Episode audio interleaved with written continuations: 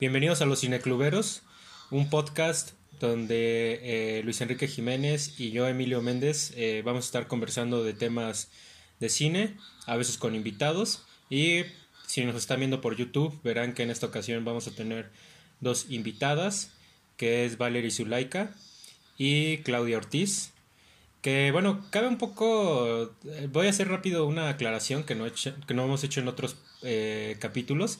Nos llamamos los cinecluberos porque eh, Luis y yo eh, dirigimos un cineclub, que es el cineclub de la Facultad de Artes y Diseño, Ojo Lunar, que nos pueden seguir en Facebook y en Instagram. Es por eso que nos llamamos los cinecluberos. Y hago esta aclaración porque Clau y Valerie de cierta forma son parte de ese cineclub. Y aparte han estado en pláticas de ese cineclub.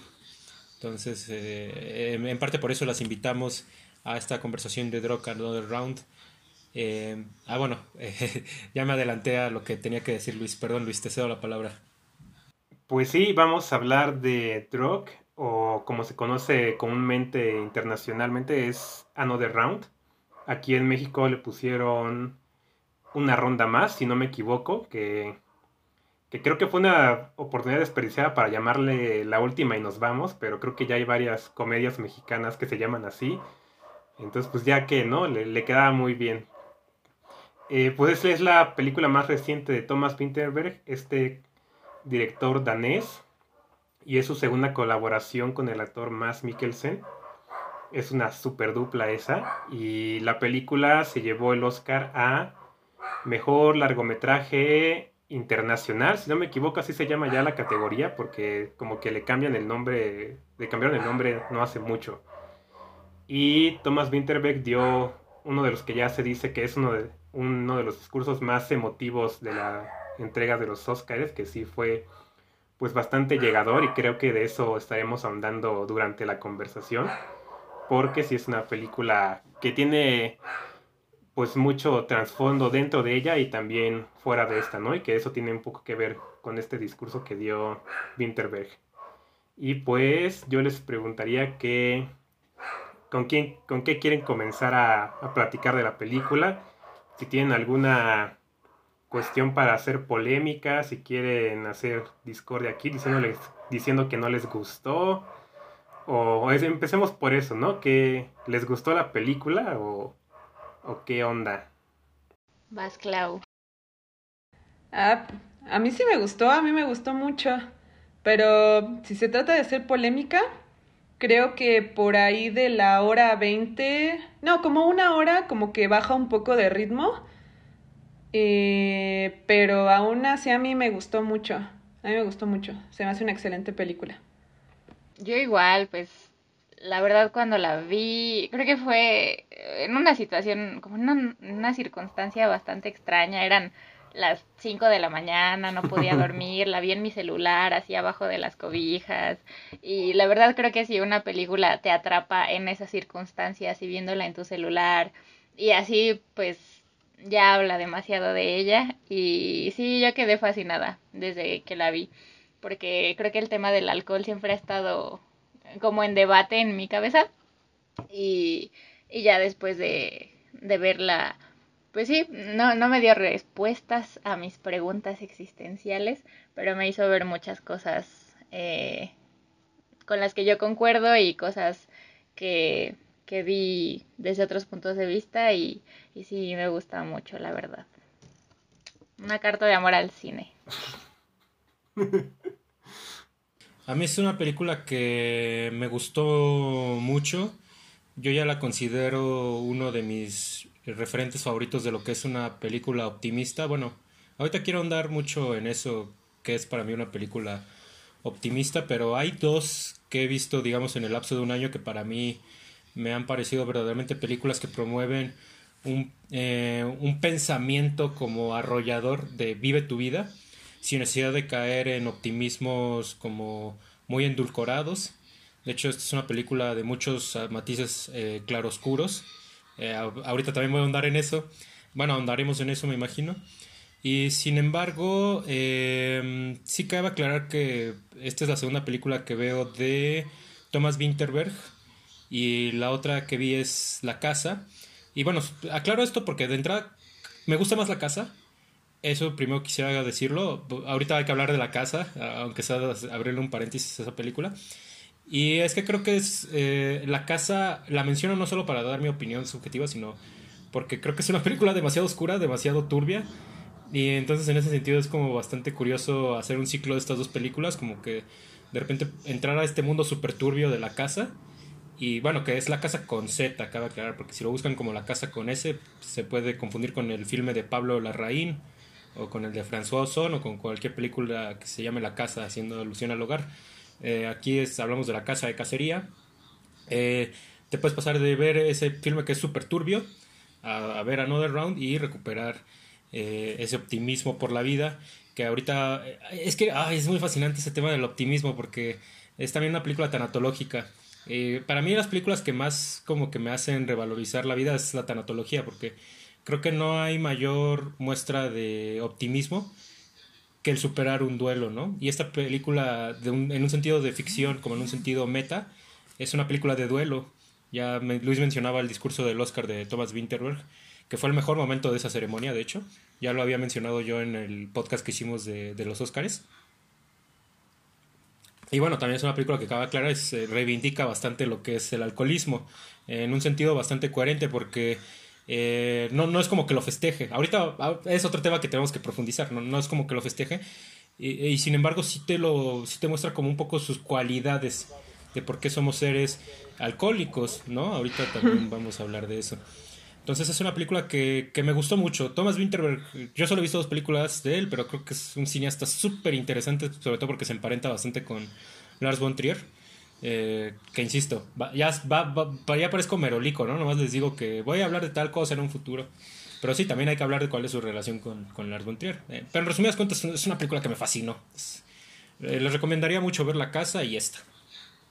Pues sí, no, qué bueno que ya pones como en la mesa algunos puntos que hay que tocar y justamente uno de estos es el, el optimismo que mencionas, que es una de las razones por las que a mí me, me gusta mucho, porque si no es un optimismo eh, como falso, que a veces siento en muchas películas, como que son este, como de vive la vida, este, disfruta cada momento, las cosas pequeñas, este, y esas cosas, ¿no? Como que a mí siempre me hacen de, ay, no, ya cállense y déjenme, déjenme estar triste. Y como que justamente con esa película siento que sí es como de, se vale estar triste, ¿no? Se vale de repente sentirte caído y no tiene nada de malo. Entonces siento que a mí por, por esa, esa es una de las razones por las que me gustó mucho y que sí espero que andemos en eso. Pero justamente también esta cuestión del alcoholismo, que, que yo me declaro con sangre de alcohólico, solo que no lo soy, pero, pero siempre lo he tenido en, en mi interior, ¿no? Como esa sensación de que, de que cualquier este, resbale podría caer en, en una adicción y, es como muy, es muy pesado de vivir, o sea, es por historia de familia que, que pues es, de mucho consumo de alcohol y de repente uno dice como, pues yo podría ser también, ¿no? Y a veces se, se limita y dice, no, mejor no, no lo voy a hacer. Pero pues aquí de todos modos ya estoy con, con mis tragos y así estoy llevando la plática este, también poniendo un poco a prueba la, la, esta supuesta teoría de, que proponen al inicio de la película, ¿no? Que, que si el humano tiene un déficit de alcohol de 0.5 grados y que si lo tuviera pues funcionaría mejor, ¿no? Y, no sé ustedes qué... Creo que sería una buena pregunta para empezar, 0.05. 0.05, ah, porque si lo entiendes 0.5 ahí ya te pones ya más te pones pedo. ¿Sí? Ah, sí, sí, sí, sí, sí. Sí, es, es muchísimo más. Entonces yo, yo más bien empezaría, quisiera empezar preguntándoles como de qué, a ustedes qué piensan de eso, ¿no? O sea, al menos yo sí siento que estamos como, hemos estado en esa situación, ¿no? De repente de que, ay, me voy a echar un trago para, para de, soltarme en la fiesta, ¿no? Soltarme en la plática o algo. O sea, no sé si a ustedes les ha pasado que, que yo siento que es como algo un poquito universal. No, pues totalmente universal. Creo que todos podemos identificarnos durísimo con la escena de la comida de Nicolás por cumplir 40 años, donde, donde Martin se empieza a fondear, pero porque está triste, ¿no? o sea, como para liberarse, para disociar como esta realidad que le pesa y quiere olvidarse un rato y ponerse pedo, ¿no? O sea, y esa es una escena que a mí, o sea, creo que todos nos podemos relacionar que en algún momento de nuestra vida hemos tenido tanta carga emocional que dijimos, ¿sabes qué? Me, me tengo, ya casi, o sea, como por receta médica, me tengo que poner una pedota para olvidar, para pues para olvidarme un rato de todo esto que vengo cargando emocionalmente, ¿no? Muchos pendientes y cosas de esas. A mí se me hace que toca muchos de esos puntos la, la película, de cómo el... O sea, porque también en este punto, cuando ellos empiezan a poner en prueba la teoría, ves cómo su vida empieza a mejorar y, o sea, bueno, no sé, no quiero ahondar como en eso porque creo que ese es como un tema que vamos a a desmenuzar un poquito más adelante, pero en general creo que toca muchas fases como del uso del alcohol que, que son reales, o sea, todos nos podemos identificar con, con esto, hasta la escena final de celebración, pues también el alcohol es una... es para celebrar también muchas cosas, ¿no? O sea, eso del de la champaña y todo eso, pues es icónico, ¿no? Para una celebración. Entonces creo que sí toca muchos temas de, del alcohol.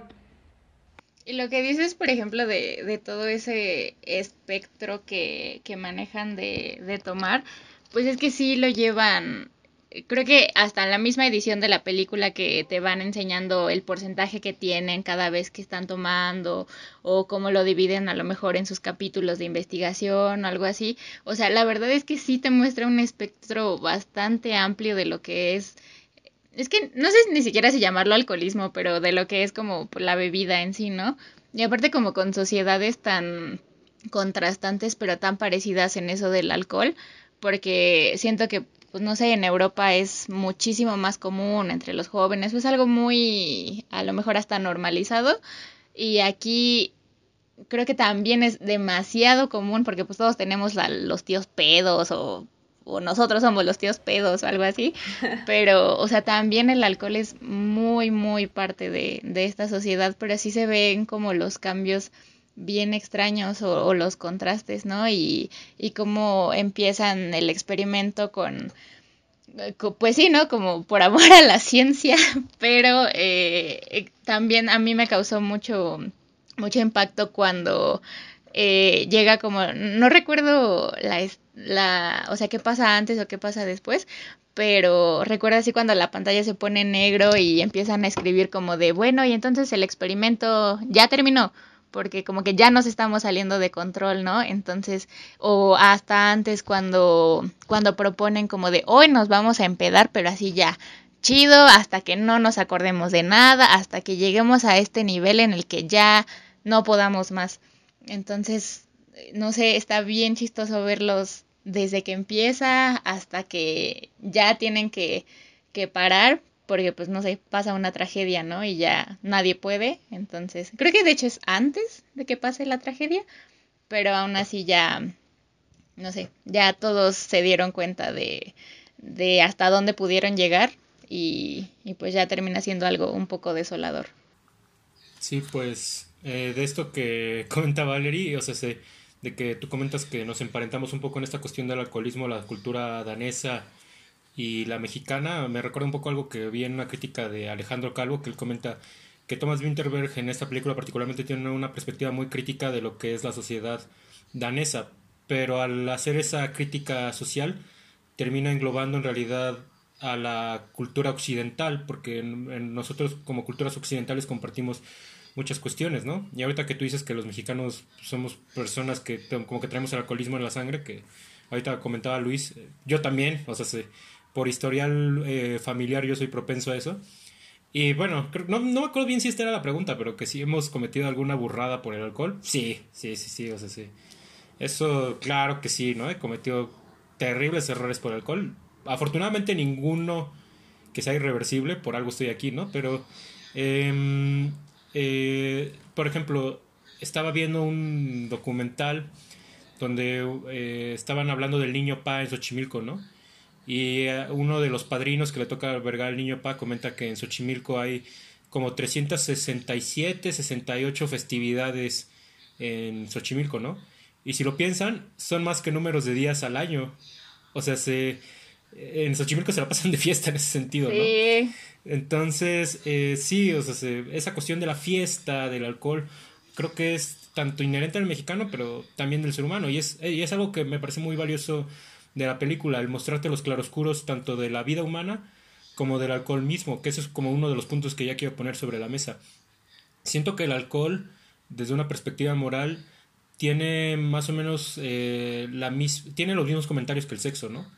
Que es, que es algo inmoral y que por ende no se debe de practicar, ¿no? Justamente las sociedades más conservadoras dicen, bueno, las, eh, no sé cómo decirlo, las ideologías más conservadoras dicen que la mejor, eh, la mejor forma de no embarazar a tu pareja es con la abstención, ¿no? Lo cual es, por supuesto, que una burrada, porque no le puedes decir al ser humano que reprima sus, eh, sus arranques, sus impulsos, ¿no? Lo mismo pasa con el alcohol, o sea, muchas veces se piensa que tomar alcohol es inmoral y que por ende, si tomas eh, tantito alcohol eres inmoral y que las personas eh, más morales, las más, no sé, las más educadas, pues no deben de tomar alcohol, ¿no? Pero entonces el problema es que una persona pues no conoce el alcohol y que, fue mi caso, es, fue mi caso, o sea, yo no pude tomar en la prepa porque tomaba un medicamento Ah, ya, ya estoy hablando de cosas que no tienen nada que ver, pero yo en, la prepa tomaba un medicamento para la piel. A ver. Y no, no pude tomar, o sea, varias personas tienen sus primeras borracheras en prepa, yo no la tuve. Entonces, en la carrera me pegó muy feo, mis primeras borracheras me pegaron muy feo. Entonces, o sea, yo lo veo en, en un espectro más amplificado, ¿no? ¿Qué pasa con una persona que se reprime que sus impulsos de alcohol por años, ¿no? Es por eso que un alcohólico que se entra en rehabilitación puede recaer peor que antes. Entonces, yo creo que estas cuestiones que se llegan a considerar inmorales no se deberían de ver de esa manera, sino más bien que debería de haber una educación al respecto donde nos llevaran de la mano y nos dijeran, ah, mira, tienes que conocer estos temas que a lo mejor son tabú, pero los tienes que conocer para que en el momento que te toque vivirlos, los hagas con el mejor, del mejor modo posible, que en gran parte tiene que ver con el gozo. Esas actitudes, esas conductas no existen para que seamos inmorales, existen para que gocemos.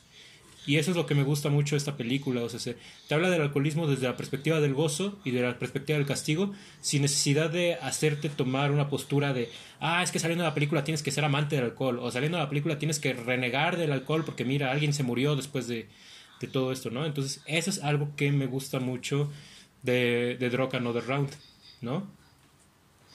Creo que yo estoy en la, en la misma esta de que la en la preparatoria, o sea, como que se supone que debería ser el momento, ¿no? De, de explotar en cuanto al alcohol y eso. Y, de hecho los, eh, pues aquí son maestros de preparatoria, ¿no? Eh, y, son estos alumnos que no son, pues nunca se especifica, pero según entiendo que son menores de 18 años, ¿no? Eh, porque no están por entrar a la universidad, algo así. Y, y pues sí, no, yo, yo tampoco tuve esos tiempos, o sea, entre que me interesaban otras cosas, entre que me parecía mejor ir, irme al cine que, que echarme a, empedar con los amigos, este, pues sí fue hasta allá la universidad, justo en la Facultad de Artes y Diseños en la FAT, que, que empecé a meterme en estos temas y que, y que yo sí me renegué por mucho tiempo, ¿no? Como que no, yo no voy a beber alcohol porque Sí, justamente como puro vago hace eso, puro vago se sale de sus clases para tomar alcohol. Y pues luego te, encuentras con que no es necesario salirte de tus clases, ¿no? Te puedes esperar al final de, de tus clases y e irte a tomar y, no pasa nada. y Hacerlo en las clases. También, ¿no? o ahí adentro de, la facultad, de repente me acuerdo una vez que, que metieron una, una botella de vino y ahí nos estuvimos repartiendo. Sea, ese tipo de cosas, ¿no? Es muy padre y que, y que justamente pasan en la juventud.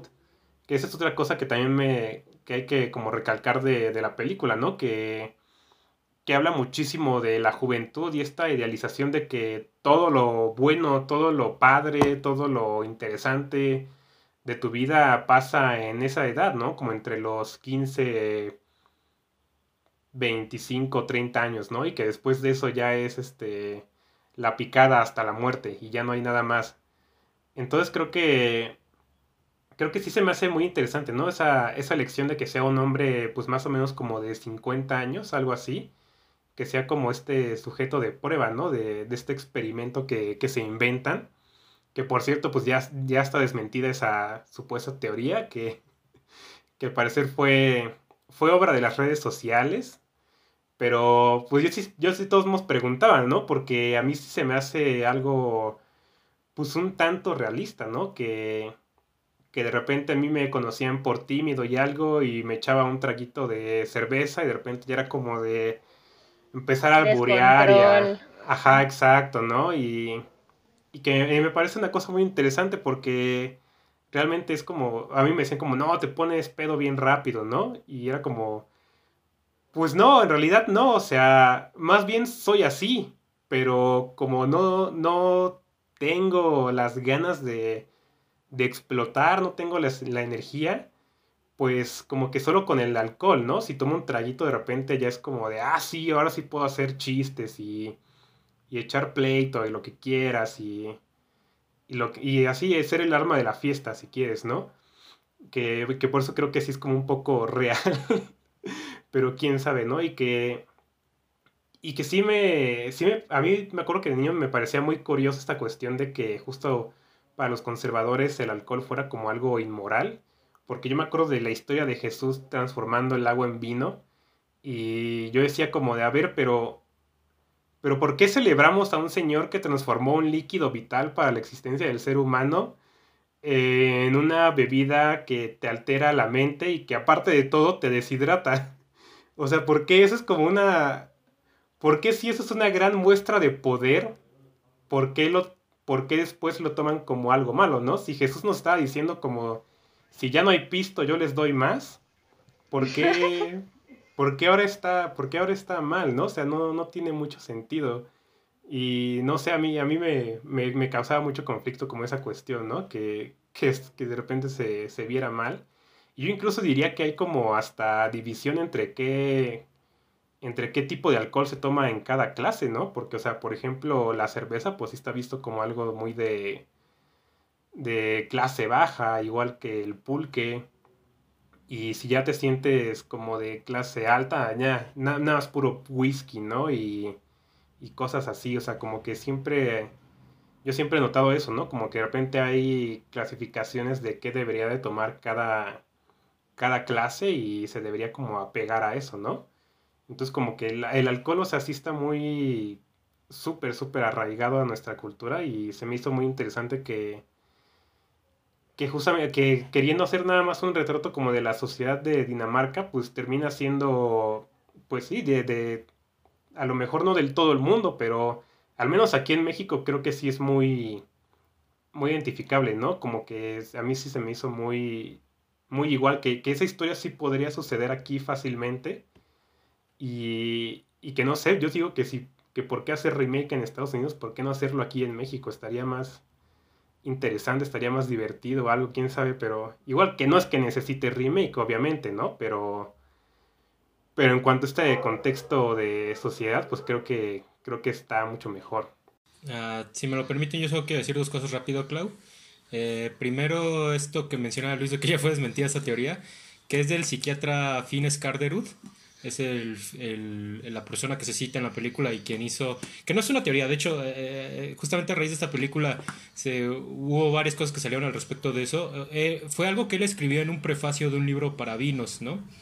Y después de haberlo escrito, él aclaró como de, bueno, bueno, o sea, primero no es teoría, y segunda, yo solo estoy hablando un poco, pues esto que ya dijiste tú, ¿no, Luis? O sea, de que el alcohol te descohibe, te hace una persona como que te desata más en un sentido primitivo, que te hace como alguien más suelto, ¿no?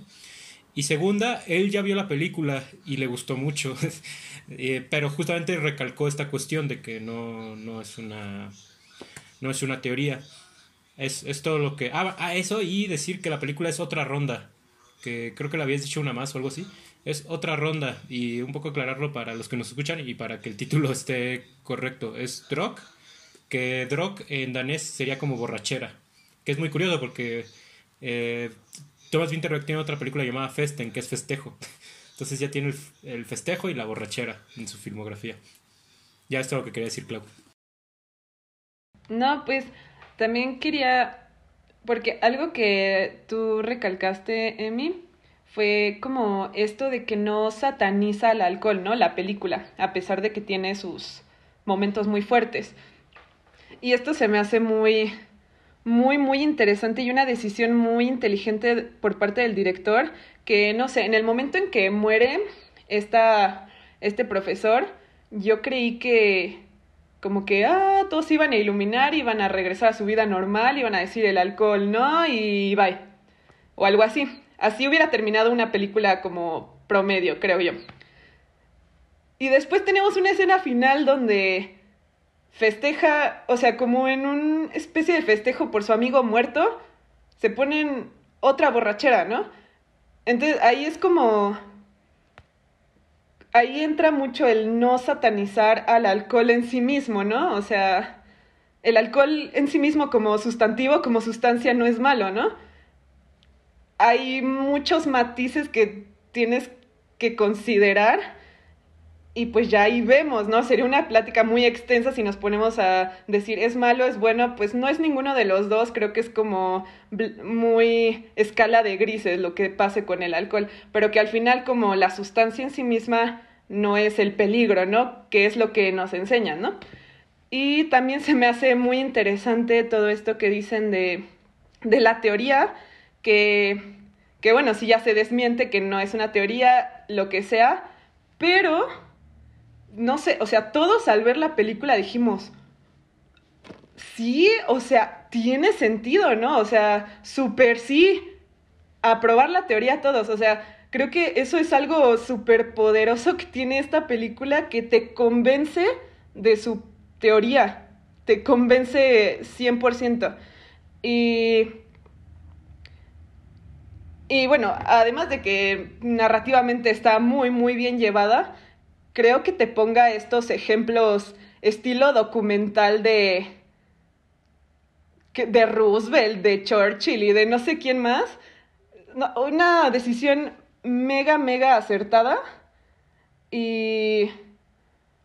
O sea, no sé, yo sí, al final yo quedé con ganas de, de probarla. O sea, no se me ha hecho probarla, pero al final esta idea que te plantea de si estoy ligeramente pedo. O sea, bueno, ni pedo. O sea, si tengo tanto en la sangre de alcohol, podré llegar a ser mi mejor versión de mí. No sé, es como algo muy poderoso y que como dice, como dice Luis, a todos nos ha pasado, ¿no? Que realmente nos tomamos unas cuantas copas y empezamos a ser más platicadores, más chistosos, más sociables, más bailarines ¿Y, será ese nuestro verdadero yo?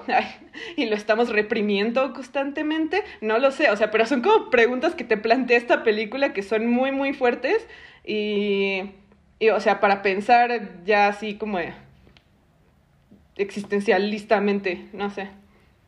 Es, yo, yo creo que, que sí, la verdad, o sea, yo por mi cuenta creo que sí, el alcohol te ayuda a sacar ese verdadero ser que, tienes guardado. O sea, al menos en mi experiencia es un poco eso, ¿no? Como que siendo tan ansioso y como un poco introvertido, como que me cuesta a mí explayarme con la gente y a veces el alcohol ayuda mucho con eso, que de repente con un trago ya estoy más feliz.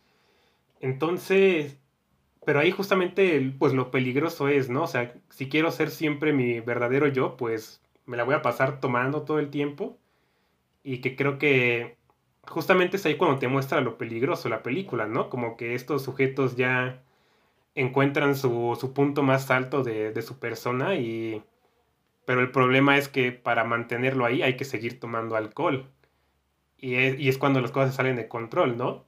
Entonces ahí yo lo que sí creo justamente con el final es que pues enseña que el alcohol pues no era necesario, ¿no? O sea, fue como una mera excusa, a lo mejor como hasta un efecto placebo, si quieres, porque, porque pues esa persona ya estaba ahí, ¿no? O sea, no es como que, que este sujeto al final se pone a bailar y eso, o sea, no es como que, que no pudiera hacer eso, no es un superpoder que, que le apareció de la nada, o sea, es algo que él ya sabía hacer, pero que le daba pena hacerlo. y, y, que a lo mejor pues sí el alcohol le sirve, pero, pero realmente es, es el alcohol. O sea, yo, yo creo que, que no. Sí, yo también me quedé pensando mucho en eso por, o sea, fuera de la película también como nosotros y nuestras actitudes, es como si en serio necesitábamos, bueno, creo que todos necesitamos como ese empujoncito o algo así para lograr hacer muchas cosas, pero también con lo que tú dices, Luis, o sea, yo también lo pensé, dije, o sea, Martin era tenía todo dentro de sí para ser un buen maestro, para ser un mejor esposo, o sea, solo necesitaba ponerle atención a su morra y ya, ¿no? Y ser divertido o tratar de, de soltarse un poquito más, ¿no? Y con los alumnos también, él solo necesitaba lograr entenderlos un poquito más, eh, salirse un poquito de como de su aburrimiento o algo así. Y, y ya, pero ajá, como tú dices, no, no son superpoderes y el alcohol no te, no te da este superpoder, ¿no? Sino que solamente yo creo que a lo mejor al relajarte o algo así te logra como, ay, está sonando el teléfono, rayos. Un momento, si alguien más quiere seguir. No, pues creo que Valerie mucho, eh, bueno, lo que están comentando ahorita, ahorita Luis y Valerie es justo eso, o sea, no, obviamente no te vas a, no vas a empezar a hablar inglés así de la nada, ¿no? Pero, sí, o sea, sin embargo, hay mucha gente que afirma que habla inglés mejor borracho, ¿no? Eh, pero, pues creo que es eso, ¿no? El poder desinhibidor del alcohol en tu cerebro es demasiado fuerte. Valerie, has regresado. Muchas gracias, una disculpa. sí, pues eh, eso justo que lo que estaba diciendo era que eh, sí, creo que como que fue solo un pretexto, la verdad, del alcohol para muchas cosas. Y oigan, les quería preguntar si no vieron la entrevista que eh, tuvieron Matt Mikkelsen y Thomas Winterberg con Guillermo del Toro. No. ¿No? Es que sí, está como súper bueno, me salió, ni siquiera está como publicada por un canal de YouTube oficial o algo así. Yo creo que debe haber sido parte de algún festival o algo que pues estaría chido que se las pasara y que dejáramos como el link en el YouTube y todo, porque no, esa entrevista es una joya, está preciosa. Guillermo del Toro está así como en super fanboy con, con ellos dos. Y súper bonito, o sea, les dice como de, oigan, es que su película me cambió la vida y es de las mejores cosas que he visto últimamente. Entonces, o sea, pues ya también si Guillermo del Toro te dice eso es porque pues tu película a lo mejor tiene algo de bueno. Y en esa entrevista está súper, súper linda. Y, o sea, creo que él logra llevar como muy bien la conversación entre, porque pues solo son ellos tres. Y en esa entrevista creo que, eh, o sea, tocan como varios temas y, y en general está muy bonito. Mats habla mucho sobre la escena de baile y todo. Y algo que, bueno, que ah, con lo que me quedé mucho de la entrevista era justo eso que pues sí tiende a ser un, o sea que la película en general tiende a ser una celebración de la vida y, y en general de todo esto que eh, lo, creo que en palabras de Winterberg eh, él dice como lo que quieren hacer es solo, solamente plantear lo que harían las personas si ya no tuvieran este cachito de pena que todos siempre tenemos, que es, por ejemplo, el ponerte a bailar enfrente de todos, o ser un poquito más bromista, o ser un poco más suelto en tu personalidad. Entonces él habla que al solo quitarles un poquito la pena a todos, podrían llegar a, a exponenciar a lo mejor su el potencial o, o lo que ya tú traes eh, como persona, ¿no? Solo es un potenciador chiquito y así, entonces también, o sea, a mí me quedo, yo me quedo pensando también como de, bueno, pues a lo mejor no necesito estar peda para ser chida, pero, o sea, nada más es como quitándome la pena, ¿no? O, o algo así, no sé. Pero sí, vean esa entrevista y se las dejaremos a todos el link, porque está muy, muy bonita. Ahora sí que no, de ley sí, pásanosla y obviamente la vamos a poner en la descripción del video. Pero, o sea, una de las personas más geniales para hacer pláticas de cine hoy en día es Guillermo del Toro. Tú puedes buscar cualquier conferencia de él en YouTube, de las que da en Morelia o en un festival, el que sea, y son pláticas geniales. Por sí solo son una clase de cine. Pero bueno, Eh, regresando un poco a la película, eh, esta cuestión que mencionaban de que el punto en el que dejan el alcohol, que es cuando uno... Bueno, es que es interesante porque... Es antes. Sí, sí, sí, justo quiero establecer esa cronología porque siento que hemos hablado de varias escenas. Digo, me imagino que quienes están viendo esa plática ya vieron la película, pero bueno, sí, creo que es bueno un poco eh, esclarecer cuál es la cronología de la película. Pero, o sea, cuando ellos empiezan este experimento en la cena del cumpleaños de uno de ellos, que, ay, es una escena súper bonita en el momento cuando eh, le dicen a, a este Martin? sobre su clase y de repente él como que se niega a tomar el alcohol y a lo lejos ve a, una, a un coro de personas cantando y le da un ataque de nostalgia y se pone a llorar. Puta, ese tipo de escenas le salen muy bonitas a Thomas Winterberg. Ahorita voy a hablar de otra de la que es una de mis escenas favoritas de la película, digo, fuera del baile, porque el baile es la escena favorita de todos, eh, incluyéndome a mí, me fascinó esa escena, y ahorita voy a hablar de ella, por supuesto, pero esa escena donde como que él tiene ese, ese vestigio de brillantez, eh, se me hace súper bonito. Eh, comienzan ahí el experimento, efectivamente a todos les empieza a ir muy bien, al profesor de educación física tiene muy buen contacto con sus alumnos, el más cohibido de ellos que es este eh, lentes, mete un gol, el de música logra que sus alumnos por fin puedan cantar la canción de Nací en Dinamarca bien. Eh, Martin da una clase muy interesante de sociología que fíjense, es muy interesante eso de que esta parte donde él compara, bueno, que él hace votar a los alumnos entre Hitler, entre Teddy Roosevelt y entre eh, Winston Churchill, porque ya te habla mucho de la incorrección política de, de Thomas Winterberg, o sea, lo que es él y Lars von Trier son cineastas que, a mi parecer, tienen muy arraigada la idea de. Bueno, no la idea, pero ellos son por excelencia personas muy incorrectamente políticas. O sea, y solo tienes que ver eh, el tipo de películas que hacen, el tipo de temáticas. ¿No? O sea, Thomas Winterberg tiene esta película que se llama La Casa, que es de un maestro al que lo acusan falsamente de haber eh, abusado de una menor, de, bueno, ni siquiera de una menor, de una niña súper pequeña, ¿no? Y, te hace esta pregunta en el tiempo de, de, cancelar gente en redes sociales. Oye, ¿y qué pasaría si esa persona a la que estamos cancelando no lo hizo, no? O sea, ese tipo de planteamientos él los tiene como de manera tan atrevida que, que, en ese sentido, por eso yo lo considero un amigo mío a este tema de internet, porque o sea, yo también soy un poco de esa escuela de, de, que no, no hay que ser incorrectos, porque sí, pero sí hay que ser incorrectos de una manera coherente, ¿no? El de repente decir, híjole, cuando de repente las normas en las que estamos viviendo hoy en día pueden estar fallando. Y ni siquiera fallando en un sentido de, de nuestras posturas ideológicas, sino fallando en un sentido humanístico, que creo que esa es una de las claves en las que está fallando nuestra sociedad hoy en día. Pero no voy a entrar mucho en ese tema. El punto aquí es de que, o sea, eh, esclareciendo un poco esta cronología que tiene la película, ellos dejan el alcohol. Ah, ah bueno, ¿o, quieres decir ya algo, Clau? Ah, bueno, termino dormida.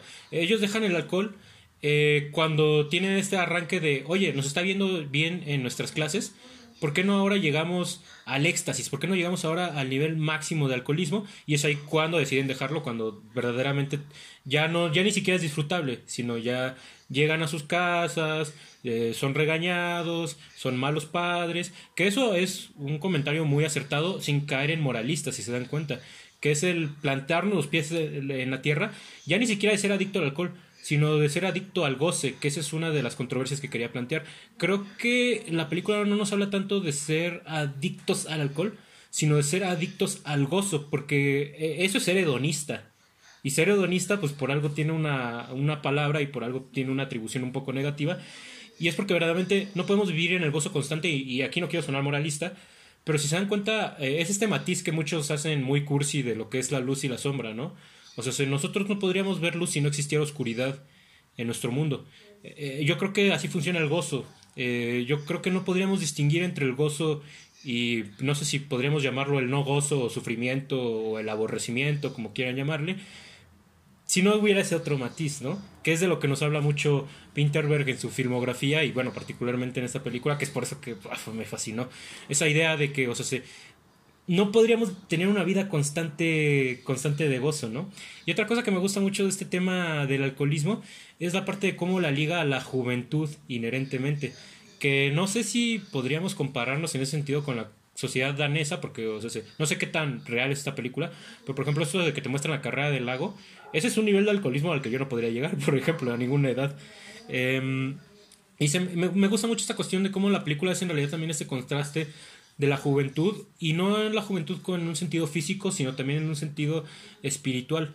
Porque si se dan cuenta, hay tres secuencias, bueno, yo conté que son tres secuencias, en las que los personajes vuelven a ser jóvenes, sin necesidad de, de, de, de retroceder en el tiempo, ¿no?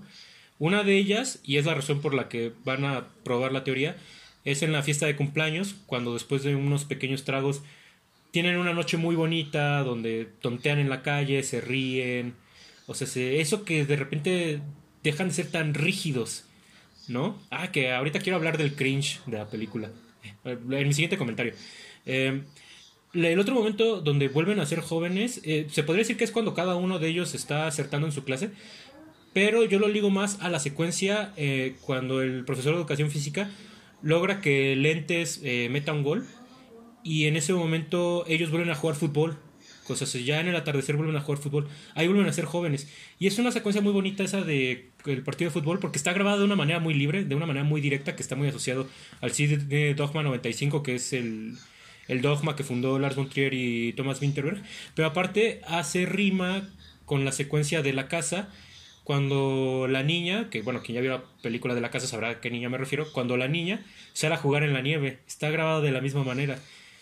Y la tercera secuencia, que obviamente vuelven a ser jóvenes, es la secuencia del baile final, la cual es muy fascinante, es una secuencia de éxtasis, después de una secuencia de sufrimiento, de duelo, que yo ya se los he comentado en otras ocasiones, a mí me choca el cine que es tanatológicamente obvio porque creo que la postura más obvia de, la tanatología es decir que se murió alguien muy cercano a mí y voy a sentir autocompasión.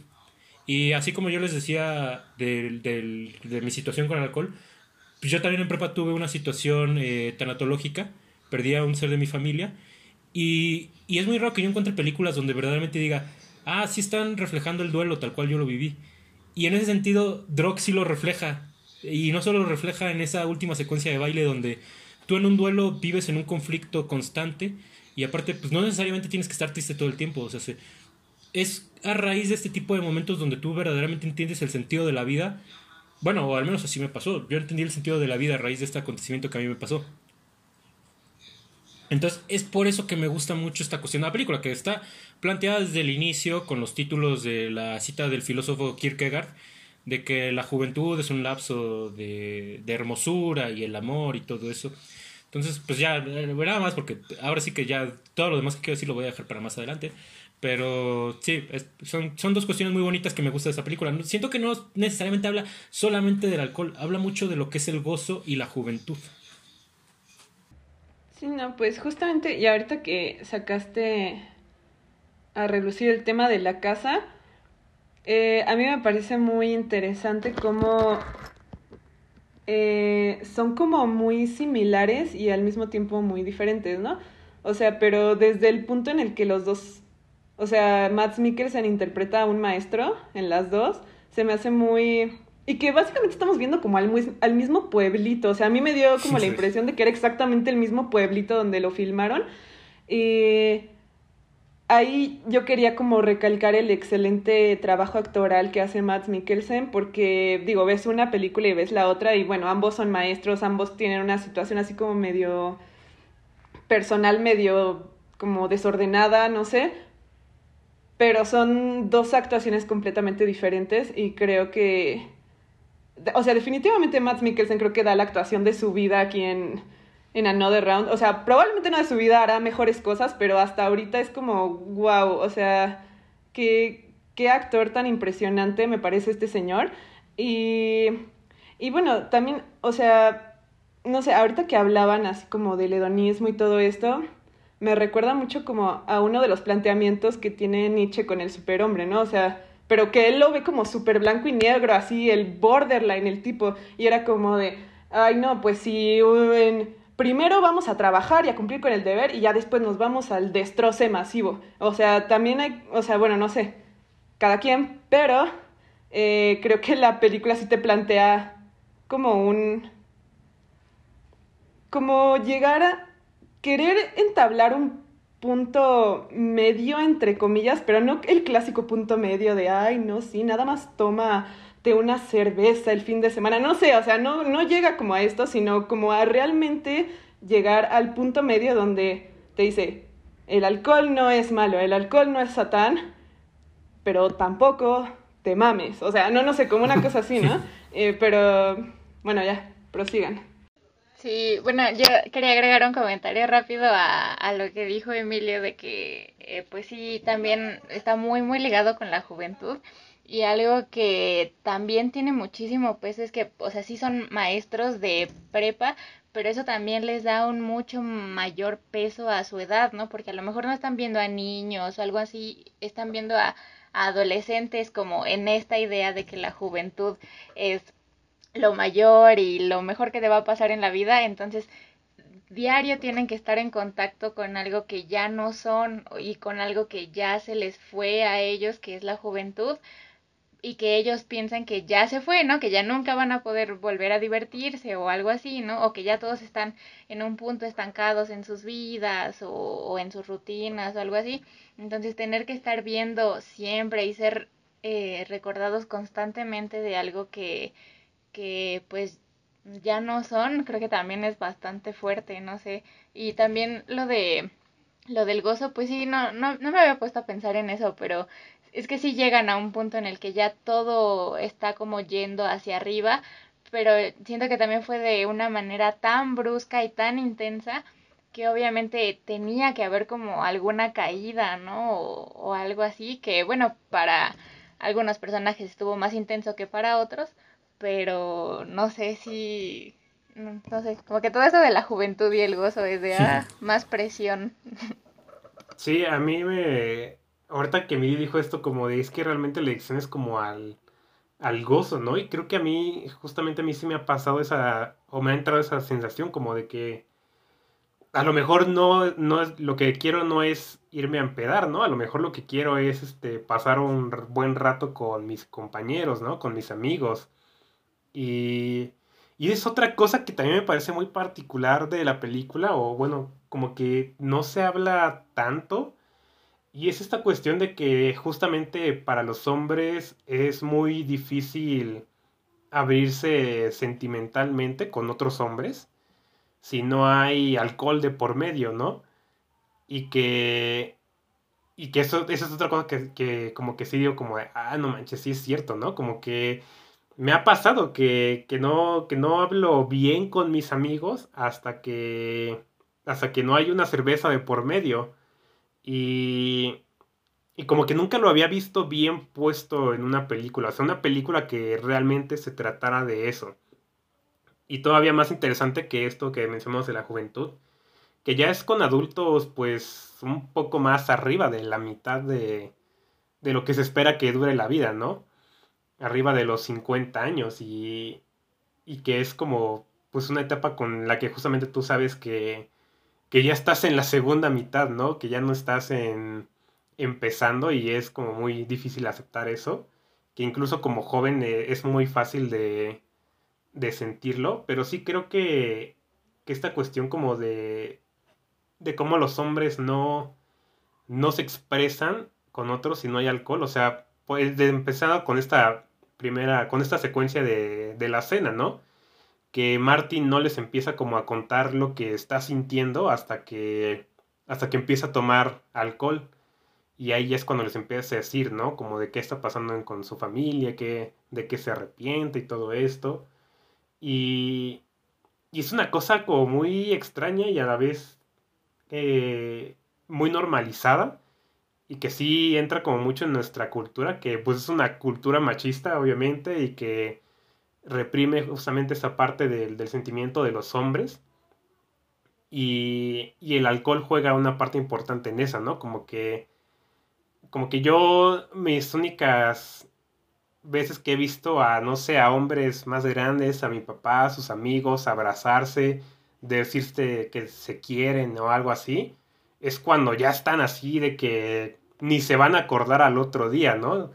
Entonces, a mí se me parece una cosa muy particular porque a lo mejor, porque sí siento que, que si la película fuera protagonizada por mujeres, a lo mejor sería un tanto diferente. No que no pudiera tocar los mismos temas, pero, pero sí siento que habrían ciertos elementos que no podrían tratarse de la misma manera.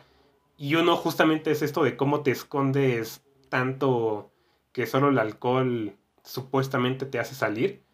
Porque creo que es algo que nos pasa en general más a los hombres, porque obviamente sí le pasa a las mujeres, pero creo que a los hombres les pasa a un nivel de, de, que ya es parte de la sociedad, ¿no? Que, que, no nos abrimos de esa manera si no, si no tenemos el alcohol de por medio. Entonces creo que, y igual como que decías ahorita, Claudia, como de que la película no te dice que el alcohol es malo, malísimo, pero que a la vez sí te está diciendo, ¿no? Como de que también su abuso es dañino, y no solo dañino para tu cuerpo, que creo que es algo que no, que no tocan para nada, ¿no? Pero al menos para muchos ya es obvio que, que el alcohol, pues aunque quieras o no, pues sí, sí te daña físicamente. Y que y pues ahí yo sí, yo siempre digo, ¿no? Pues cada quien elige cuál es su veneno y con ese se, se está matando lentamente, ¿no? Yo siempre digo que la Coca-Cola es mi veneno de toda la vida y, y, para dejarla me van a tener que meter a terapia o algo, pero o sea, yo no, yo no la puedo dejar. Te vamos a anexar, Luis.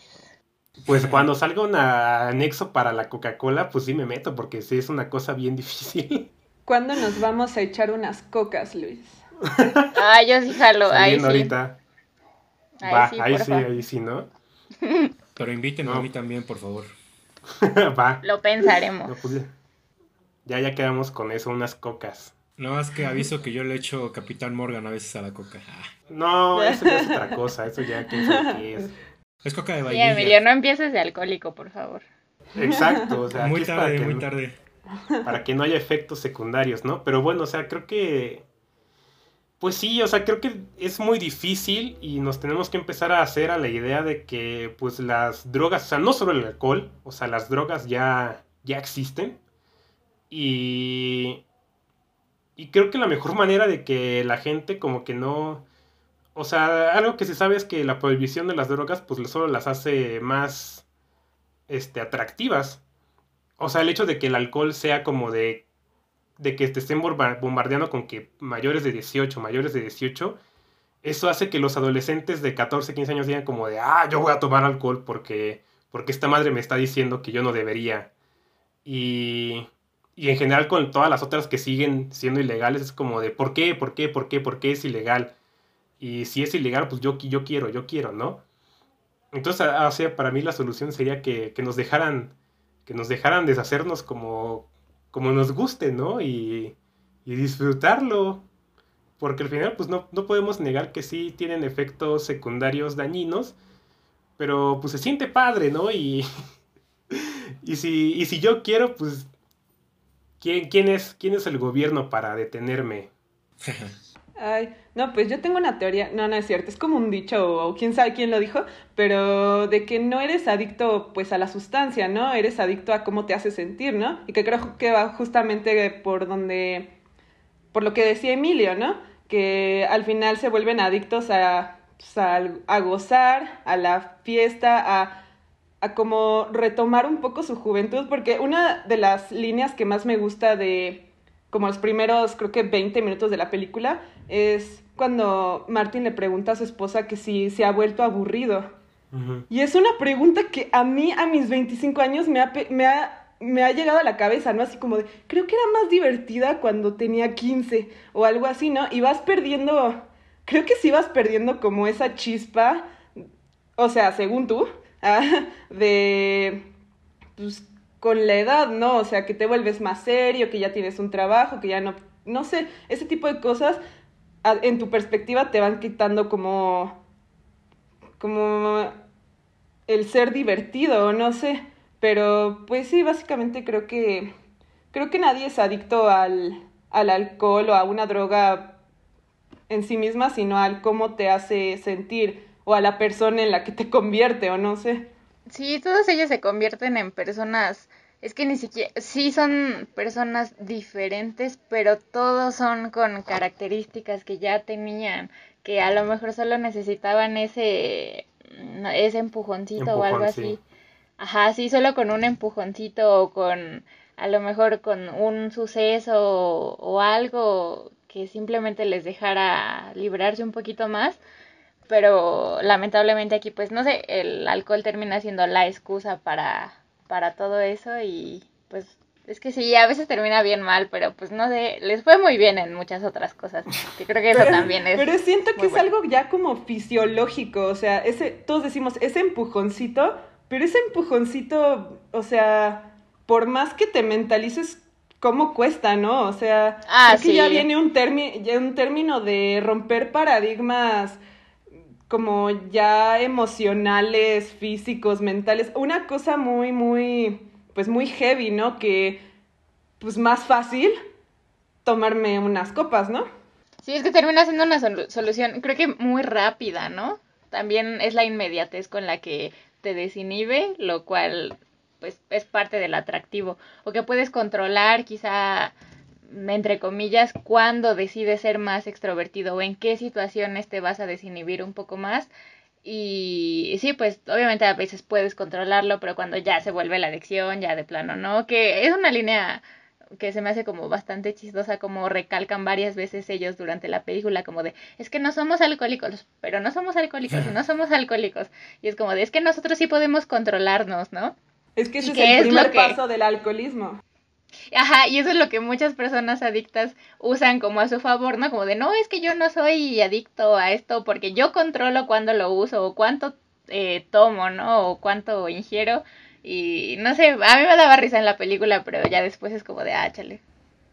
Está para no, A mí me daba risa como la teoría es 0.05 y estos vatos de repente ya estaban en 5, en, en, en punto 5, en punto 8, y era como de, por supuesto que vas a estar bien pedo porque la teoría es 0.05, pero ahí va otro matiz que te dice como de, o sea, sí, el alcohol no es malo, pero, o sea, es como una sustancia que puede...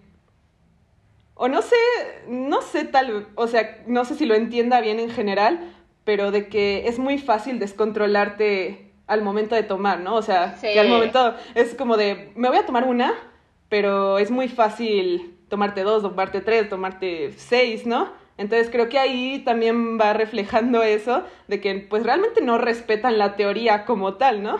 Sí, eso porque, o sea, no, no tienen, o sea, sí serán como muy científicos su acercamiento, ¿no? Al, al experimento, pero pues obviamente no tiene un rigor estricto, ¿no? De que, o sea, a tal tiempo vamos a empezar a subir de, de medida y de tal tiempo vamos a empezar a hacer esto y a tal grado vamos a hacer esta cosa. O sea, es, es, son cuatro güeyes que, que, no saben realmente hacer un experimento, que se están aventándose algo que, que, pues no tendrían que, ¿no? Incluso yo diría que para hacer el experimento tendría que haber una persona afuera que, que no esté participando como tal que solo sea como un observador de, lo que está sucediendo y obviamente si lo ves desde esa perspectiva pues es un es una salvajada lo que están haciendo, ¿no? Pues es que realmente creo que más allá de ser un experimento científico como lo plantean, pues es un intento de retomar, pues sí, de revivir, ¿no? O sea, están bien muerta su vida, o sea, fracaso más allá de, o sea, no, no fracaso porque sean maestros, sino que se ve que ellos no están a gusto con lo que han logrado. El mismo Matt lo dice en la cena, así como de cómo, cómo llegué a hacer esto, cómo me convertí en esto. O sea, entonces creo que es un, más que el experimento científico, es como un intento de retomar, como de... de... Como a lo mejor de volver a tomar el control de sus vidas. Ándale, así. o algo, de volverse a sentir jóvenes otra vez. Ajá, como, sí, justamente, justamente. Sí, o sea, el, experimento, o sea, experimento, pues es también otra excusa, ¿no? Como de, sí, me, me, voy a poner pedísimo en mi día a día, pero es que es en nombre de la ciencia, estamos tratando de probar algo, ¿no?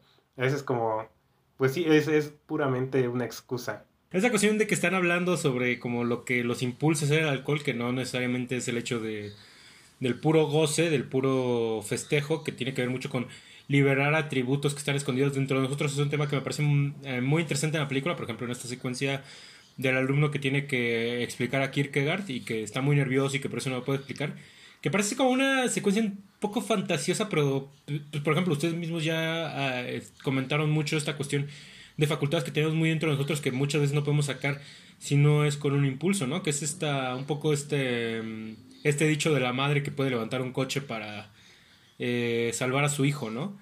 O sea, se...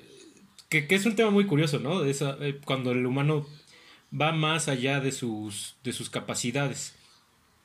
Eh, y nada más, un tema del que quería hablar, que sí me parecía como muy interesante, que les había dicho previamente, era el del cringe, el de que en español se traduciría como la pena ajena o el sentir lamento por algo, como, pues sí, algo que dices, híjole, que, siento mucho lamento por esto, que en el medio audiovisual se ha llevado mucho a la comedia, ¿no? Ejemplo de ello es la serie The Office, que, que es muy interesante porque mm, no sé si ustedes han visto The Office y si les pasó esto, pero a mí no me dieron risa los primeros como tres capítulos que vi, o sea, se, fue como hasta el cuarto que sí ya le agarré el sentido del humor esa serie. Y, es que el cringe es, es, difícil, ¿no? Pues en general los primeros seis, creo que la primera temporada de The Office estaba como destinada a ser un remake nada más de la inglesa. Y ya cuando dijeron así como de, hay potencial aquí, fue que empezaron a hacer el personaje de Michael Scott como un poquito más... O sea, te daba cringe al full, pero empezaba a ser más chistoso y siempre terminaba en una nota positiva para que te agradara el personaje, ¿no? Y también, o sea, el cómo le fueron dando el contexto a, a Michael para que, o sea, llegas a un punto en el que ya lo conoces y ya entiendes quién es él, que los momentos ya de cringe ya te hacen sentir triste en realidad, ¿no? O, yo me acuerdo mucho de cuando dijo que quería tener 100 hijos para tener 100 amigos que nunca lo abandonaran. O sea, al principio te da risa y hasta cuando lo dices te da risa, pero cuando entiendes que Michael lo dice en serio, ya es como de, ay, no, o sea, ya es mucho más triste de lo que es gracioso. no te rías, Luis. Sí, cuando te hacen esa profundidad de que realmente él tiene un problema de soledad muy intenso, eh, ya te empieza hasta a pegar emocionalmente. Uf, cómo lloré. Sí, y es que The Office tiene esa como cualidad de que casi casi que sus mejores capítulos son muy difíciles de ver que muchos alaban mucho el, el, capítulo cuando van a cenar varios de la oficina a la casa de Michael con Jan, que muchos dicen que es el mejor capítulo de la serie y es el capítulo que tiene más cringe. Aunque para mí el capítulo más difícil de ver, y esto pues nomás es como dato de trivia, es cuando Michael le pide matrimonio a Carol en la fiesta de disfraces. Ese capítulo yo no podría volver a ver, sí, me causa mucha vergüenza ajena. Pero bueno, el punto de sacar a The Office eh, tiene que ver un poco las potencialidades que tiene el cringe en el cine, que creo que se le atribuye mucho a la comedia, pero en realidad también tiene un espectro que es muy dramático y que es muy incluso aterrador. De hecho, quienes exploran mucho esta cuestión de la pena ajena es tanto Lars von Trier como Thomas Winterberg. Y, Thomas Winterberg lo hace al inicio de Drunk, de Drunk, porque, o sea, se, de hecho, ya después la película deja de ser cringy pero se me, me pegan mucho estas secuencias, por ejemplo, cuando le dicen que tiene una junta con los padres, ¿no? Y en la junta de los padres nadie se atreve a decirle que como que pues, no es un buen maestro. Y lo mismo pasa en la cena con, con sus amigos, que ninguno de ellos se anima a decirle, híjole, es que hay un problema con tu clase, pero no lo queremos decir porque estamos festejando. Y es que el cringe, bueno, la, la vergüenza ajena, eh, tiene la potencialidad de ser perturbadora. No sé si se habían dado cuenta de ello. Pero para mí incluso tiene un matiz de terror. Por ejemplo, una, una película que es muy cringy es Hereditary. O sea, se, lo que le pasa mucho a los personajes es muy lamentable. Y si de repente dices, híjole, no es cierto que hicieron esto. Por ejemplo, y esto es un spoilerazo. Adelántenle 30 segundos al video.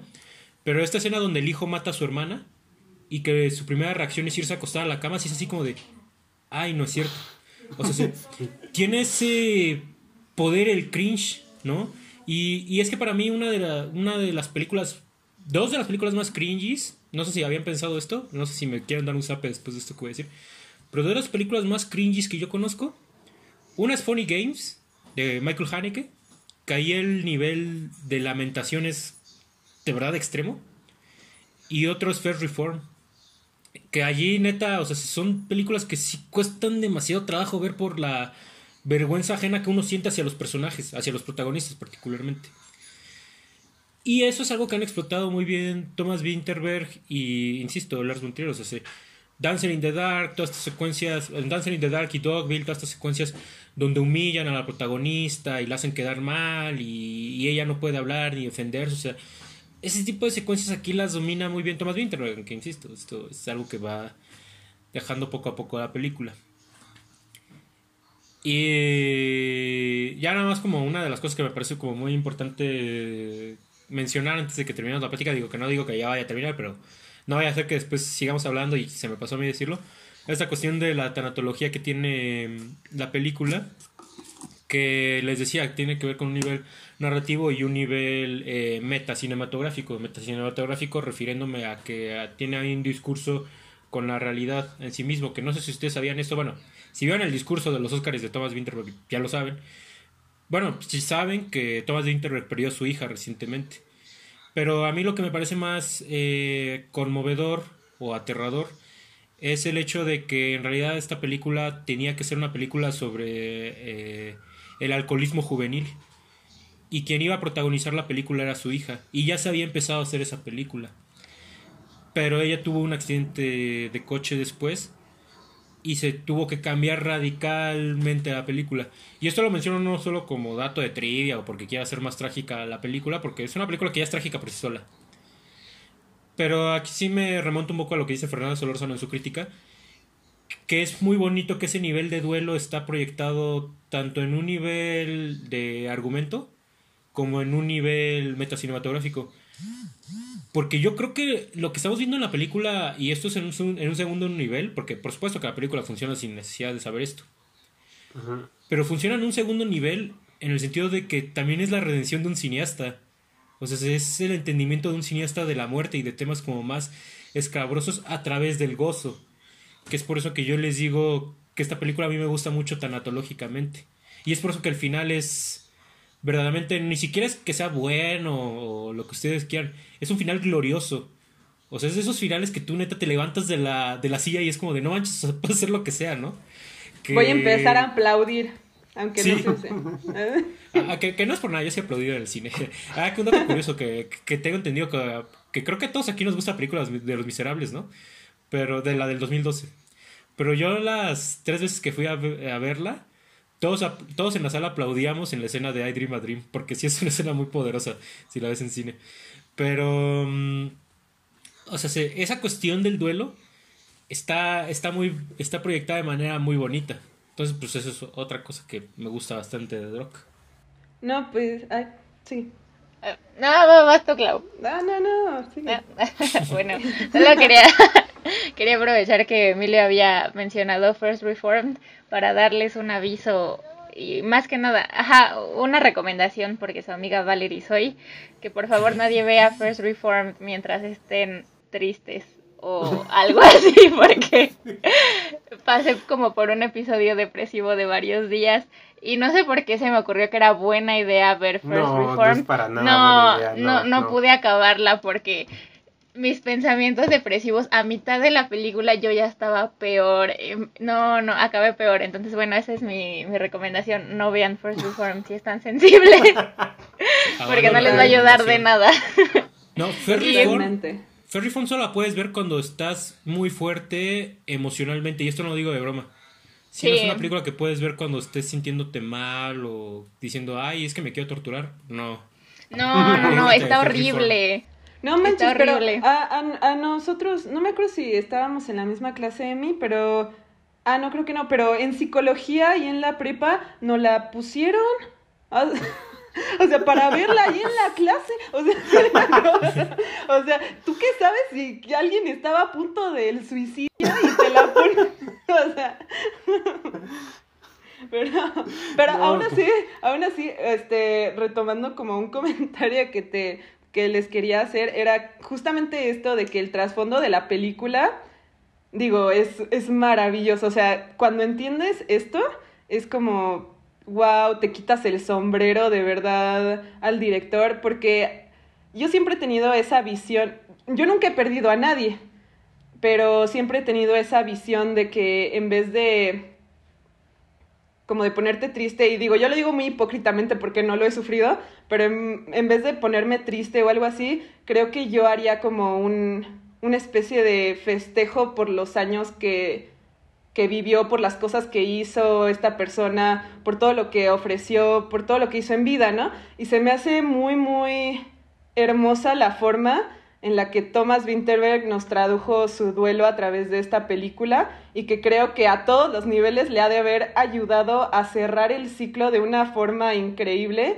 y que aparte de todo nos pueda dejar este registro cinematográfico es como, o sea, de verdad es como algo que yo sí digo, wow, este señor me quitó el sombrero, o sea, no, no puedo creer cómo pudo manejar su duelo y dejarnos una obra maestra del cine. Y por ejemplo, ya en su. Ah. Ay, bueno, vas, no, vas, vas, vas, vas, Luis. No, no, que iba a decir que. O sea, sí se me hace como a veces difícil pensar, ¿no? Que, que si no hubiera sucedido esto que, que le pasó a su hija, que es un accidente y es algo muy al azar, una probabilidad pequeña entre millones, o tendríamos una película muy diferente, ¿no?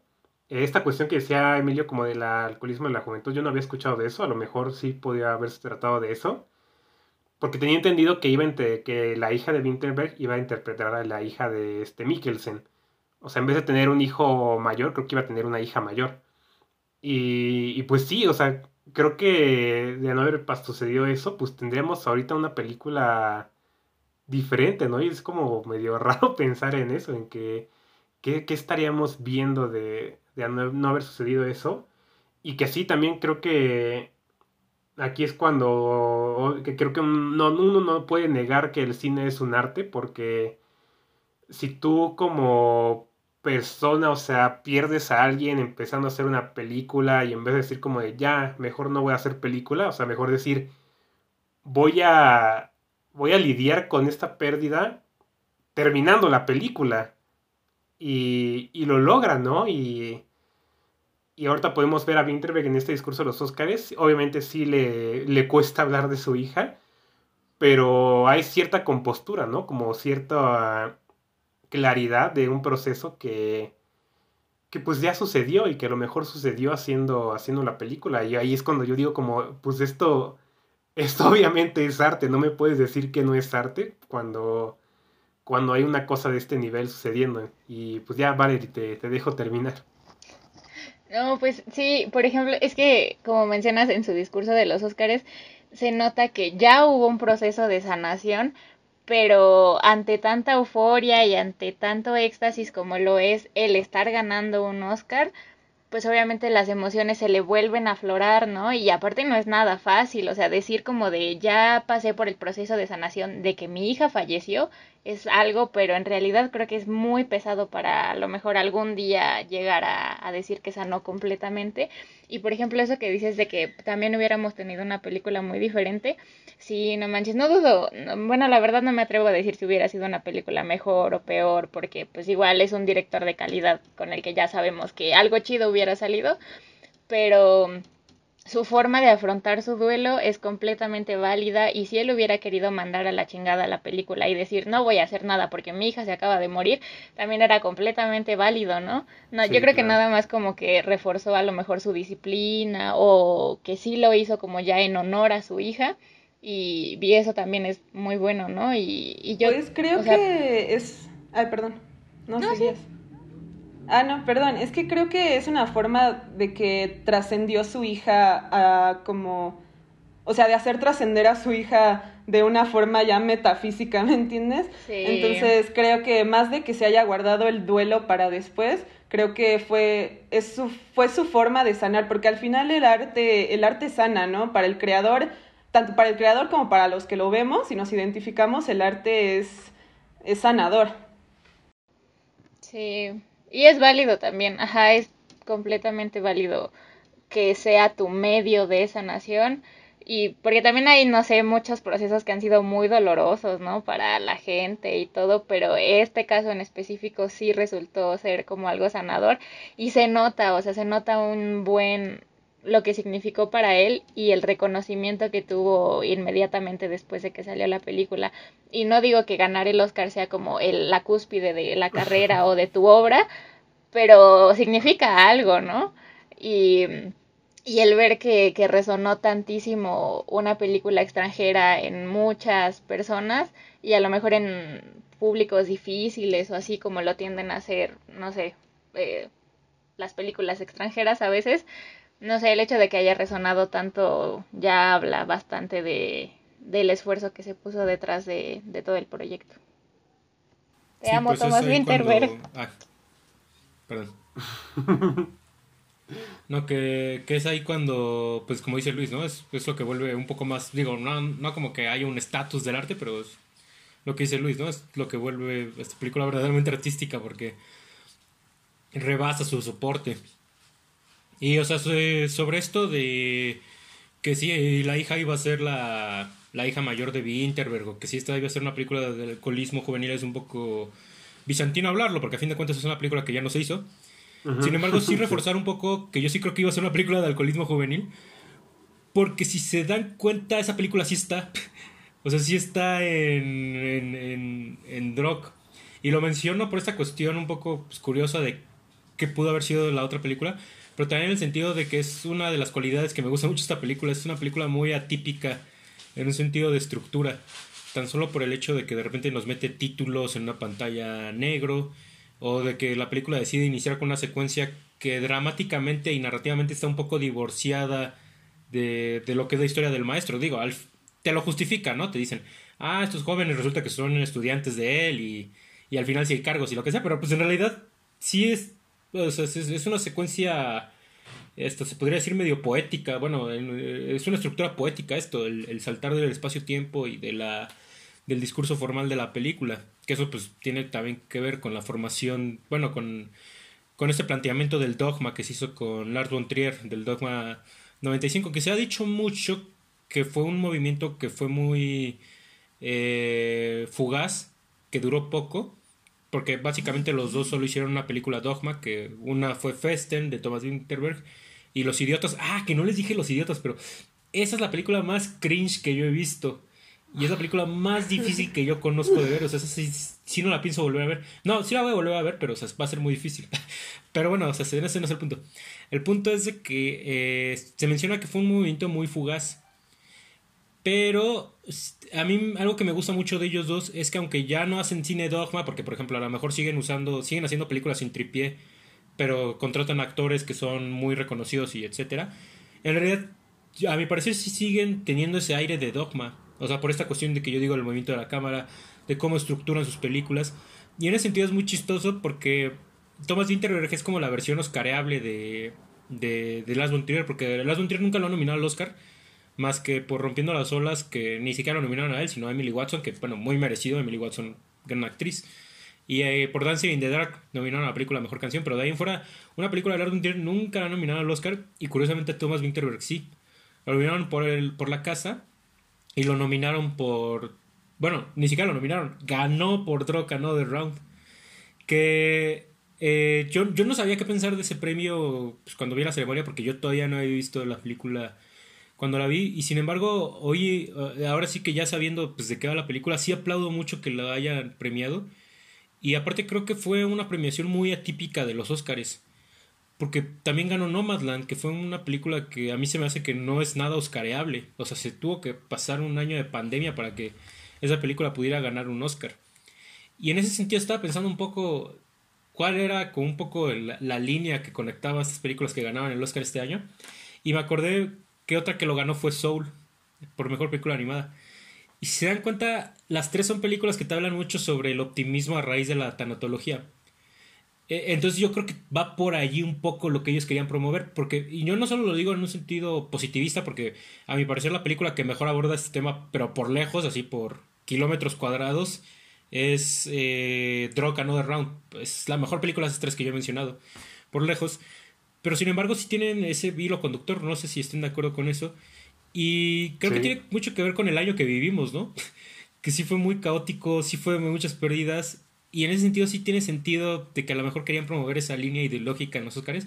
Y sin embargo, creo que les vino muy bien, ¿no? Y nada más, eh, un poco, no sé si todavía vamos a seguir hablando todo el rato, pero sí, este creo que es el último dato que quiero decir antes de que terminemos la plática. Eh, de los vitales, ¿no? Que ya tenía anotados. Y es el hecho de que yo les había dicho de que vi una película el año pasado que igual me parecía optimista en el mismo sentido que Another Round.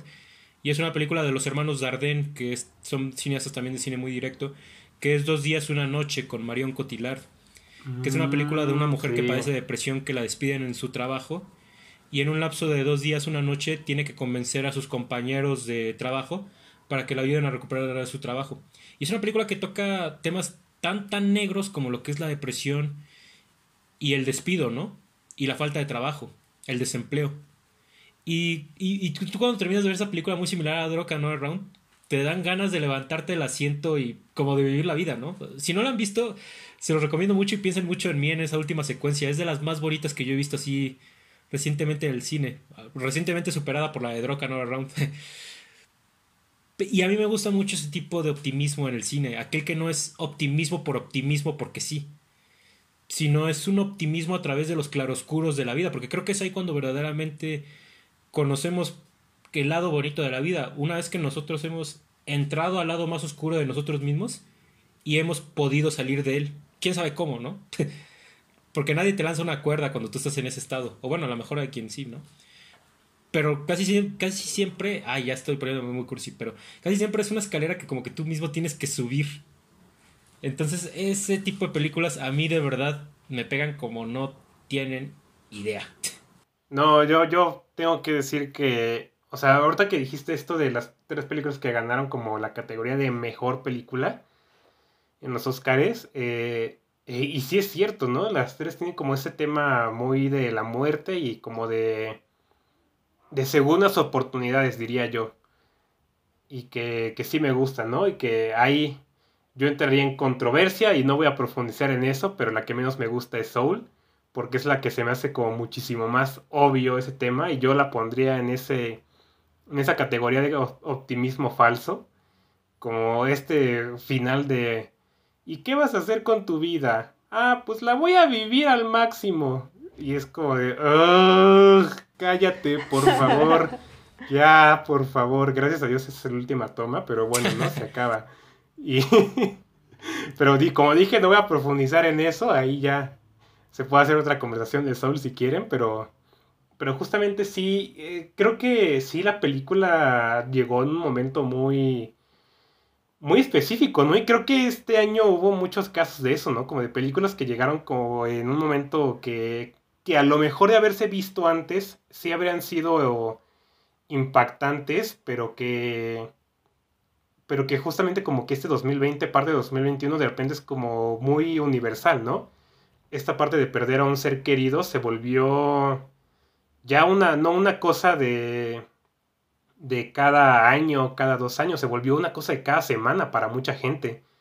Y de repente ver ese tipo de películas, pues sí es como muy, impactante, ¿no? Porque, o sea, ¿cómo, cómo lidias con eso? Y, y, o sea, sí es pesado. O sea, yo, yo no perdía tanta gente en esto del COVID, pero aún así sí es como de chale, ¿no? O sea, yo no, yo no dije adiós, yo no dije nada, o sea, ni siquiera se me ocurrió que iba a ser la última vez que, que iba a ver a esas personas, ¿no? Y, y, esta película como que trata un poco de eso, porque ese personaje que muere, que bueno, ya llegando a este punto de la conversación creo que ya podemos decir quién es, que es este Tommy, y, y es muy repentino, ¿no? Y ellos no... O sea, sí sabían que estaba con un mal momento y lo habían estado cuidando, lo visitaban, le regalaban la casa, lo tenían como muy controlado en cuanto al alcohol, pero pues lo que menos me esperaban es que un día se agarrara a un bote y de repente se cayera y se ahogara y, y ya fue, ¿no? Entonces como que ese tipo de, de muertes repentinas, de un día para otro, de un momento para otro, creo que sí nos, sí nos impactó mucho a, la gente, ¿no? En, especial en este año, porque no, pues porque justamente no, no hubo tiempo, ¿no? De, de repente decir como de, ay, te, digo adiós porque quién sabe si ya sea la última vez que te vea, o sea, no es, no es algo que razonas ni quieres razonar, es algo que, que pues a veces pasa y, y qué le haces, ¿no? Y creo que a mí, a mí por eso como que me, me llegó mucho la película y creo que sí lo digo ahorita para ya ir cerrando, para que podamos ir como dando nuestros comentarios finales. Que es una película que no sé, o sea, en cuanto a calidad, lo que quieras y eso, pues no te sabría decir qué tan buena o mala es, pero o sea, es una película que me llegó a mí personalmente muy, muy, muy fuerte. O sea, viniendo de una familia, como dije ya al inicio, que de que muchos que beben alcohol y que este que o sea que yo mismo lo siento, ¿no? Que de repente si empiezo a tomar, o sea, ya podría ser una caída en picada a, a la adicción o algo, o sea, sí fue como de, ah, mira, o sea, sí puedo tomar alcohol y, y nada tiene que ver con que me sienta bien o mal, ¿no? Como que eso es, es muy aparte. Que, qué tan deprimido, qué tan feliz esté, o sea, es independiente del, del, consumo de alcohol y eso me pareció a mí como, como algo que necesitaba escuchar. O sea, no sé ustedes, pero a mí es, es algo que yo como que necesitaba, necesitaba que alguien me lo dijera y, y pues fue en el cine, y qué mejor, ¿no? Porque a veces hace falta que, que una película sea la que nos, nos, de repente nos resuelva cosas de la vida. Y pues así es lo que me pasó con esta. Qué bonito. Sí, yo también siento que en, en ciertos aspectos sí sentí que la película me habló. Que Tomás Winterberg dijo, ah, no mames, hay una morra de 20 años que necesita que le diga esto. Pero sí, creo que es muy bonito cuando esas cosas pasan, ¿no? Cuando necesitas que alguien te, te confirme o, o te refuerce cierta idea que, que tienes como ahí en la cabeza. No con First Reformed, repito, no vean First Reformed en un episodio depresivo, por favor. No. Pero eh, igual con Another Round sentí algo, algo parecido. O sea, yo, o sea, tiene muy poquito que la vi. Bueno, desde diciembre creo. Pero yo ya la siento como, como esa comfort movie. Y creo que una vez que igual me sentía mal, sí la volví a ver. Y yo dije como de, ¿por qué estoy viendo esto, no? O sea, yo pensaba en a lo mejor ver algo con un optimismo brutal, ¿no? O, o algo así para yo sentirme un poco mejor pero algo dentro de mí me decía como de, ay, pues échate la de, la de los maestros que se ponen pedos, ¿no? Y creo que sí llega a, a, retomo también lo que decía Emilio, de que pues sí es una película optimista, porque te muestra matices muy reales de, de la vida y que era que puedes estar feliz, que puedes estar triste, o que puedes estar bailando y sentirte liberado después de un funeral, ¿no? Que puede haber muchos contrastes muy marcados, pero que al fin y al cabo esa es la vida. Y creo que a mí era como lo que necesitaba en ese momento en que la volví a ver. Solo, sí, o sea, aunque estuviera viendo algo que llega a tener muchas tragedias o, o muchos comentarios sociales, algo, eh, no sé, polémicos quizá, pero pues yo lo que necesitaba ver era algo que se sintiera un poco más real. Y sí, pues yo creo que como últimos comentarios es, es eso, que, que Dios bendiga a Tomás Winterberg y a Taylor Swift. y ya. Ok, eh, pues va Semi o voy. A ver, voy a hablar yo.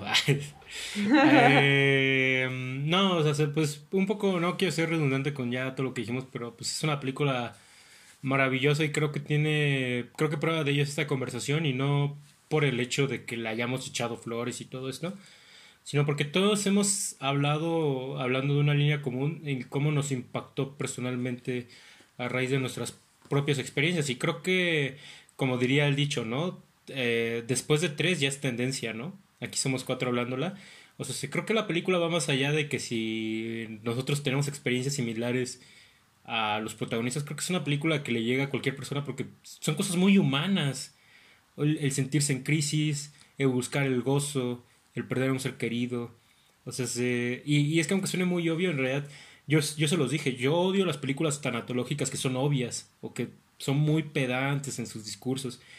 Y aquí encontré una película verdaderamente reconfortante. Ahorita que decían esto de que, bueno, que Valerie dijo que la película la habló. Pues eso es lo que pasa con una gran película, ¿no? Es como este, no sé si se acuerdan de la película madre de Terren Aronofsky que alguien se acerca al personaje Javier Bardem y le dice, es que siento que escribiste la Biblia para mí, ¿no? O sea, ese, ese confort eh, lo encontramos en el verdadero arte. Entonces, eh, es una película que como diría Luis, bueno, no, no como diría Luis, porque Luis dijo que él no sabe si es buena, bueno, o sea, no, no por desmentirte Luis, pero sí como que tú decías esta cuestión de que no sabes qué tan buena es, que yo también tengo esa duda, ¿no? No puedo decirte que es el padrino, yo qué sé. Sin embargo, es una película que eh, a mi parecer es muy centrada en lo que quiere lograr en un sentido técnico y discursivo. Y en ambos sale súper librada, en el sentido discursivo por las cuestiones que yo ya acabo de decir y por todo lo que ya dijimos del confort. Pero en el sentido técnico también, porque es una película que a mi parecer resalta en un mar de películas tanto independientes como industriales. Obviamente en el sentido industrial pues es un lado muy estéril donde ya conocemos el tipo de tomas que se hacen, eh, fijas, con tripié, donde el movimiento de cámara es perfecto, y en un sentido independiente donde de repente es mucho sin sentido, ¿no? Mucho sin sentido juvenil, mucho sin sentido en la cámara temblorosa, mucho sin sentido en, la poesía, y es una película que maneja muy bien esos aspectos justamente. En el sinsentido, en la juventud, en la poesía, en, en la técnica directa de cine. Entonces, es una película maravillosa. Yo también no, no, no quisiera decir, ah, es la película perfecta, sin embargo, ahora sí que pues, esto es arte, ¿no? Y, yo creo que el arte ya no va, va más allá de la razón. Entonces, hablándolo en un sentido de instinto, haciéndole honor a la propia película, que es una película que nos habla mucho del instinto a raíz pues, del alcohol, haciéndole honor a mi instinto, yo creo que es una gran película. y, no me interesa si llega eh, Jorge Ayala Blanco, quien sea, que de hecho a Jorge Ayala Blanco le gustó, dato curioso. Eh, pero mm, si llega cualquier persona y dice, no, que es una porquería por esto y aquello, yo diría, ah, bueno, a mí me fascinó y yo la voy a volver a ver. Me voy a comprar en Blu-ray nomás para ver esa secuencia de la danza, porque neta que voy a llorar con ella. Y, ah, también con gafitas. Le estuve diciendo lentes toda la conversión, pero es gafitas. Todo lo de gafitas es maravilloso. No, y ya nomás quería decir eso. Bueno, pues igual ya para cerrar, eh, pues retomando lo que estabas comentando, Emi, de que era como un sinsentido, como el gran sinsentido, como un grandioso sinsentido, pero, o sea, no sé, creo que el más grande sinsentido es como el propio tema de la película, no sé, o sea, cuando recién la empecé a ver, era, o cuando me contaban de qué era, era como de, no sé, se me hacía como algo que pudo haber salido muy mal en las manos equivocadas, y era como de, o sea, y que Thomas Winterberg nos dé esta... Pues yo, yo realmente sí la consideraría ya así, lo digo, como joya del cine, obra maestra del cine. Es, es muy interesante y a pesar de que toca muchos temas, muchísimos, el tema más obvio pues es el alcohol y que lo toque de una forma tan tan objetiva y no sé, en estos tiempos que entre que ya, entre que no hay mucha, entre que ya está muy abierto y entre que no, pero sigue habiendo un cierto estigma hacia el alcohol, se me hace, se me hizo muy inteligente la forma en la que maneja el tema. Y pues, en viendo toda la perspectiva de su vida personal, pues algo que realmente se me hace una obra maestra, cómo maneja el tema que al final él mismo lo dice, ¿no? Es una celebración a la vida. Y así, y a su vez creo que va mucho de que es una celebración a la muerte, ¿no? Que es parte de la vida. Entonces, se me hace a mí se me hace una excelente película, igual me quedo, o sea, me deja mucho, o sea, es una película que me que me hizo reír, que me dio mis momentos cringy a full, que me dio mis momentos super sad y y que en, en, sí mismo termina con una nota de, de sí, o sea, quiero vivir mi vida, o sea, real, ¿no? Ay, perrito, hola. y pues sí, o sea, quiero vivir la vida y no en ese optimismo así como medio iluso que comenta Luis, sino real, o sea, realmente quiero vivir mi vida y va a ser difícil, pero quiero sacar lo mejor de, lo mejor que pueda, ¿no? Básicamente sería eso. Y pues no diría que no hay nada más que decir, más bien que, hay mucho de qué hablar, pero tampoco nos vamos aquí a llevar toda la noche en esto. Entonces creo que aquí damos por concluido este episodio de los cinecluberos y una muy buena discusión. Gracias, gracias Valerie gracias Claudia por, por haberle dado un, pues darle un buen contenido a todo esto que, hablamos. Quién sabe qué, qué habría sido sin, ustedes. Entonces, gracias por, por estar aquí. Y entonces nos vemos hasta el siguiente episodio. Bye. Gracias por vernos y por acompañarnos, Valerie y Clau. Gracias, a ustedes. por invitarnos.